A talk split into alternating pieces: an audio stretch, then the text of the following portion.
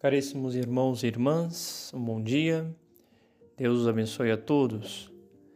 Apesar de hoje, né, seguimos no tempo de Quaresma, eu decidi pregar hoje sobre a bela história de Santa Francisca Romana. Esta homilia vai para aqueles nossos grandes amigos, né, que dizem que na família ou na vida matrimonial não é possível a santidade. Então, por isso, deixo este grande exemplo, mais um grande exemplo a seguir para tomarem como modelo. Francisca nasceu em 1384 em uma rica família de patrícios romanos.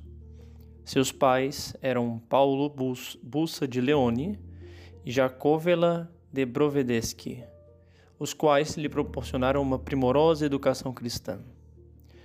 Francisca foi sempre uma esposa exemplar.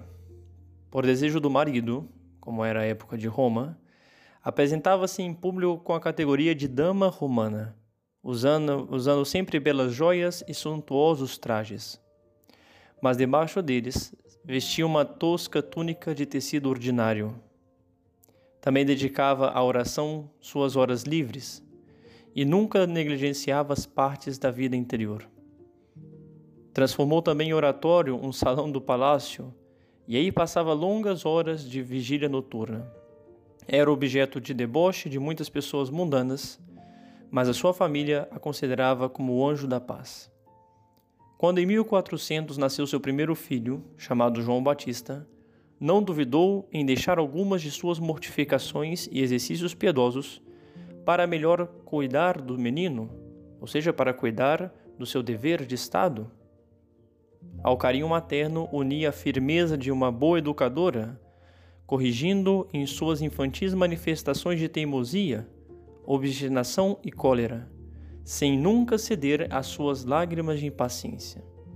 Foi modelo de mãe igualmente para os seus dois próximos filhos que nasceram alguns anos depois, chamados João Evangelista e Inês. Seu anjo, seu anjo da guarda, ajudou-a a levar sua vida matrimonial com amor e dedicação, tanto para o esposo quanto para os filhos. Cumpria com perfeição seu ofício de dona de casa, compreendendo que os sacrifícios impostos pelas tarefas cotidianas fazem parte da purificação necessária nesta vida e têm prioridade sobre as mortificações particulares. Se diz que em 1440 ela teve que cuidar de seu filho que estava gravemente enfermo.